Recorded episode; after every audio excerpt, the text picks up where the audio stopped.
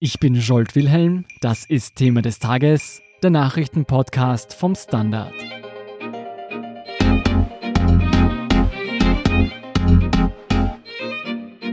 Der Mord an einer Frau und deren beiden kleinen Kindern in Kottingbrunn sorgt landesweit für Entsetzen. Der mutmaßliche Täter ist der 31-jährige Ehemann und Vater.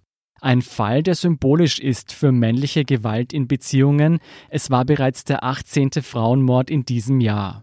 Welche konkreten Schutzmaßnahmen nun von Österreichs Politik gefordert werden und welche Rolle Geschlecht und Herkunft der Täter spielen, erklärt Chronikredakteurin und Chefin vom Dienst Irene Brickner. Hallo Irene. Hallo. Irene, bitte fass für uns zusammen, was ist da in Kottingbrunn passiert? In Kottingbrunn hat ein 31-jähriger Mann seine Frau und seine kleine Tochter offenbar mit einem Messer attackiert und äh, hat dann in weiterer Folge seinen kleinen Sohn, der 13 Monate alt war, versucht zu ersticken. Der Bub ist dann auch gestorben am nächsten Tag im Krankenhaus. Der Hintergrund, und das sind jetzt derzeit eigentlich nur Vermutungen, dürfte darin gelegen haben, dass die Frau sich von ihm trennen wollte und er das einfach nicht akzeptiert hat. Draufgekommen ist man dadurch, dass er sich selber gemeldet hat. Er hat um 9 Uhr vormittags angerufen bei der Polizei und gesagt, dass er einen Mord begangen hat. Die Polizei ist gekommen. Er soll dann ohne Probleme rausgekommen sein und er soll auch sehr klar gesagt haben, was er getan hat und von Anfang an geständig gewesen sein. Es gab ja erst vor drei Wochen diesen Fünffachmord in Kitzbühel, bei dem ein eifersüchtiger Mann die komplette Familie seiner Ex-Freundin ausgelöscht hat. Sind das Einzelfälle oder muss man hier schon von einer Häufung sprechen?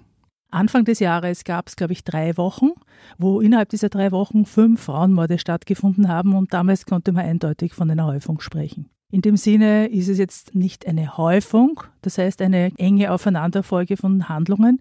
Fakt ist, dass die Zahl solcher Taten, solcher Morde an Frauen und dann eben auch in weiterer Folge an unbeteiligten Personen, dass das schon in den letzten Jahren zugenommen hat. Und ist diese Zunahme von Frauenmorden und Familienmorden jetzt auch der Grund, warum nun viele Frauenhäuser stärkere Gewaltschutzmaßnahmen fordern? Das ist der Grund, aber nicht nur. Die Frauenhäuser und andere Gewaltschutzeinrichtungen, zum Beispiel die Interventionsstellen gegen Gewalt, die fordern, dass man darüber diskutiert, was man gegen diesen traurigen Trend unternehmen kann. Wie funktioniert denn das Gewaltschutzsystem aktuell in Österreich?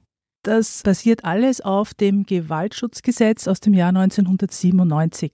Das ist ein Gesetz, das Österreich als erster Staat weltweit in dieser Form beschlossen hat und das war in weiterer Folge auch sehr vorbildlich für sehr, sehr viele Staaten. Es basiert darauf, dass die Polizei die Möglichkeit hat, wenn sie gerufen wird zu so einer Beziehungskonstellation, wo Gewalt im Spiel ist, dass sie den Täter wegweist. Das heißt, ihm ein Betretungsverbot in dem Ort, wo er gewohnt hat, das heißt, wo er mit denen, die er gefährdet hat, zusammenlebt, ausspricht. In weiterer Folge besagt es, dass jede dieser Wegweisungen automatisch weitergegeben wird an die Interventionsstellen gegen Gewalt. Dort sitzen hauptsächlich Frauen und kümmern sich sozialarbeiterisch um diese Situation, aber auch auf der Ebene einfach der Gewaltprävention. Das heißt, sie schauen, was man tun kann, damit das dort nicht eskaliert. Unabhängig davon gibt es Frauenhäuser, da kann sich jede Frau, die betroffen ist von Gewalt, selber dorthin kommen und ja, ist dann dort geschützt. Das sind auch Orte, deren Adressen man nicht so einfach äh, herausbekommen kann, weil natürlich die Gefahr besteht, dass dann Männer, die sowieso schon sehr, sehr wütend sind, dann schauen, dass sie die Adressen herausbekommen und dort auftauchen. Das klingt eigentlich so, als gäbe es recht viele Institutionen, die Frauen und Familien helfen würden. Hat sich denn an diesem System etwas verschlechtert in letzter Zeit? Ja, also in der Zeit des Innenministers Herbert Kickel von der FPÖ gab es mehrere Maßnahmen, die dieses System geschwächt haben. Das eine, das ist eine etwas mysteriöse Geschichte, äh, wo man den Grund erst herausbekommen müsste, ist der Umstand, dass es seit zwei oder drei Jahren weniger Wegweisungen, also Betretungsverbote gibt als davor. Jetzt, da man nicht annehmen kann, dass die Gewaltbereitschaft gesunken ist, es scheint ja eher gegenteilig zu sein, ist die Frage, warum das so ist. Die andere Sache ist, dass bis ins Jahr 2018 es die Möglichkeit gab, dass alle beteiligten Gruppen und Institutionen an Fällen, wo die Gefahr, dass Gewalt eskaliert, hoch ist, die Möglichkeit hatten, Konferenzen einzuberufen, wo die mit diesem Fall beschäftigten Personen von der Polizei, von der Interventionsstelle, von den Frauenhäusern, auch vom Jugendamt und so weiter sich getroffen haben und ganz konkret über diesen Fall diskutiert haben. Und diese Fallkonferenzen gibt es nicht mehr. Das wurde in der Zeit des Herrn Minister Kickel aufgelöst. Gab es dafür eine Begründung? Ja, die Polizei sagte, dass das datenschutzrechtliche äh, problematische Dinge gewesen seien, die da passiert sind. Es gab dann eine große Diskussion um diese ganze Geschichte und es wurde ein neues Gewaltschutzgesetz beschlossen, das am 01.01.2020 in Kraft tritt das aber leider jetzt nicht mehr die Möglichkeit hat, dass jeder der beteiligten Expertengruppen eine solche Fallkonferenz einberufen kann, sondern dass das Ganze von der Polizei kommen muss. Von der Polizei, die jetzt eben weniger Wegweisungen zum Beispiel ausspricht.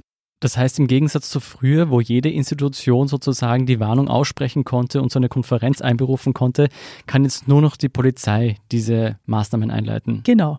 Was können Frauen denn von sich aus tun, wenn sie sich bedroht fühlen? Also ich glaube mal, was wichtig ist, ist, dass man in einer solchen Situation auf den eigenen Bauch horcht.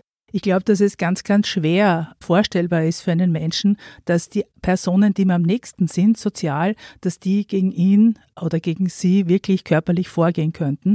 Aber es ist so, dass man weiß aus diversen Studien, dass Frauen, die zum Beispiel einen Mordversuch überlebt haben, dann schon sagen, dass sie Angst gehabt haben, dass sie gespürt haben, dass sich was zusammenbraut. Das ist das eine. Und ganz pragmatisch kann man sich eben an eine Reihe von Institutionen oder Notrufnummern wenden, zum Beispiel an die Frauenhelpline, die ist gratis und österreichweit unter 0800 222 555 zu erreichen. Dann gibt es einen Help-Chat unter www.haltdergewalt.at.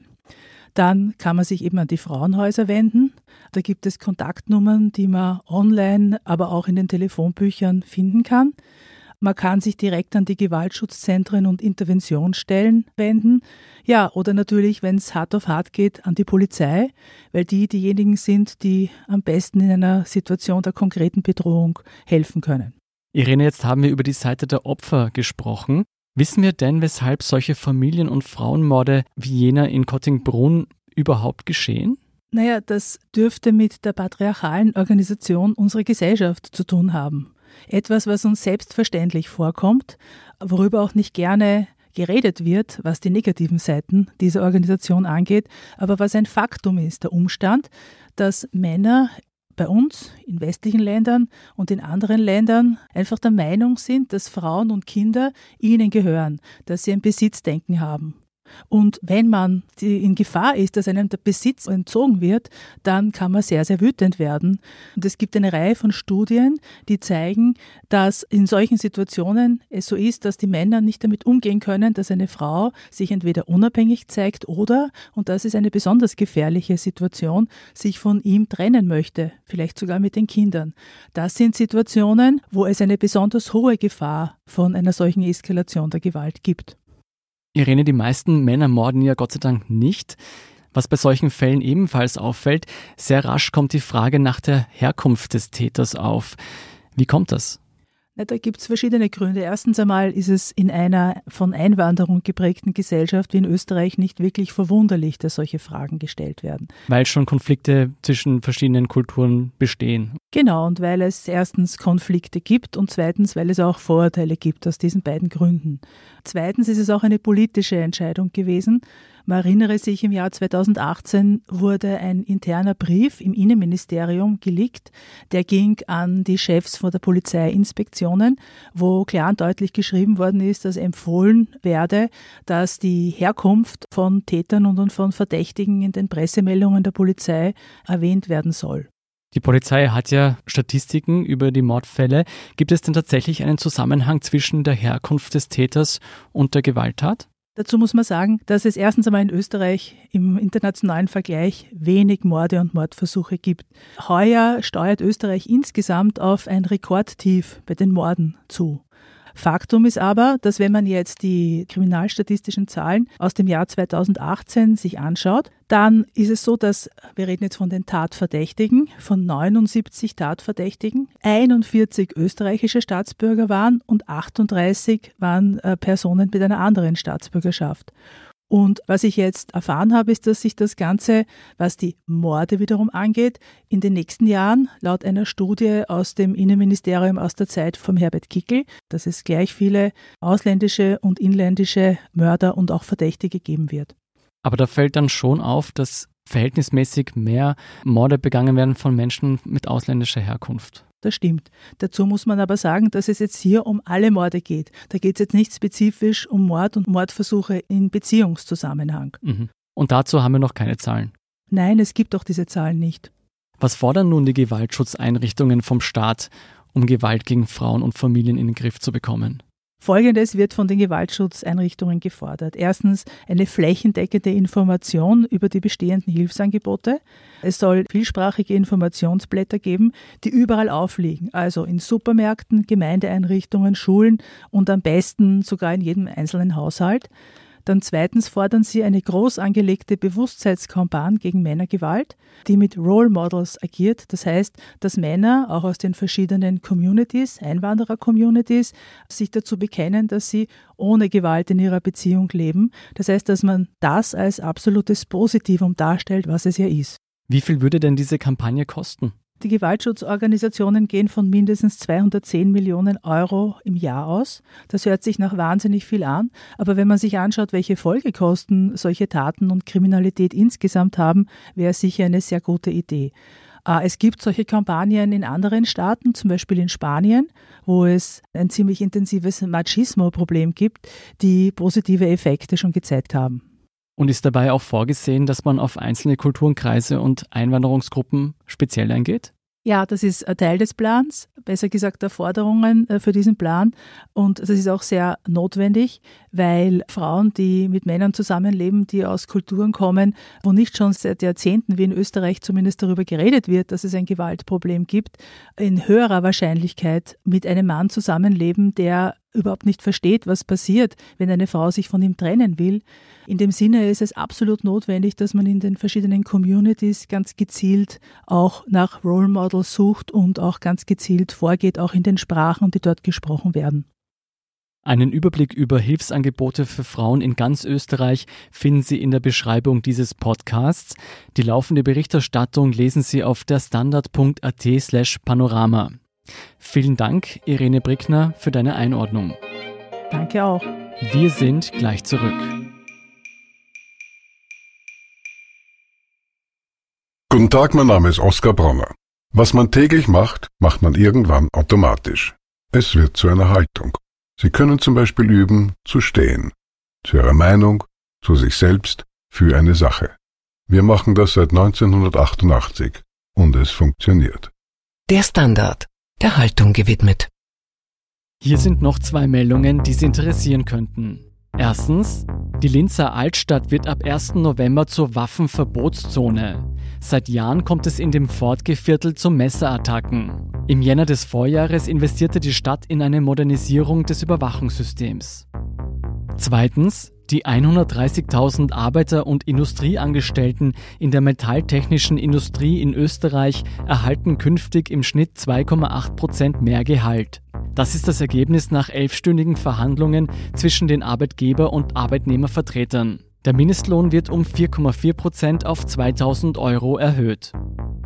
Das war's für heute. Falls Ihnen Thema des Tages gefällt, abonnieren Sie uns gerne direkt über Apple Podcast, Spotify und fast überall, wo es Podcasts gibt. Feedback können Sie uns am besten per Mail an podcast@derstandard.at zukommen lassen. Ich bin Jolt Wilhelm vom Standard. Baba und bis zum nächsten Mal.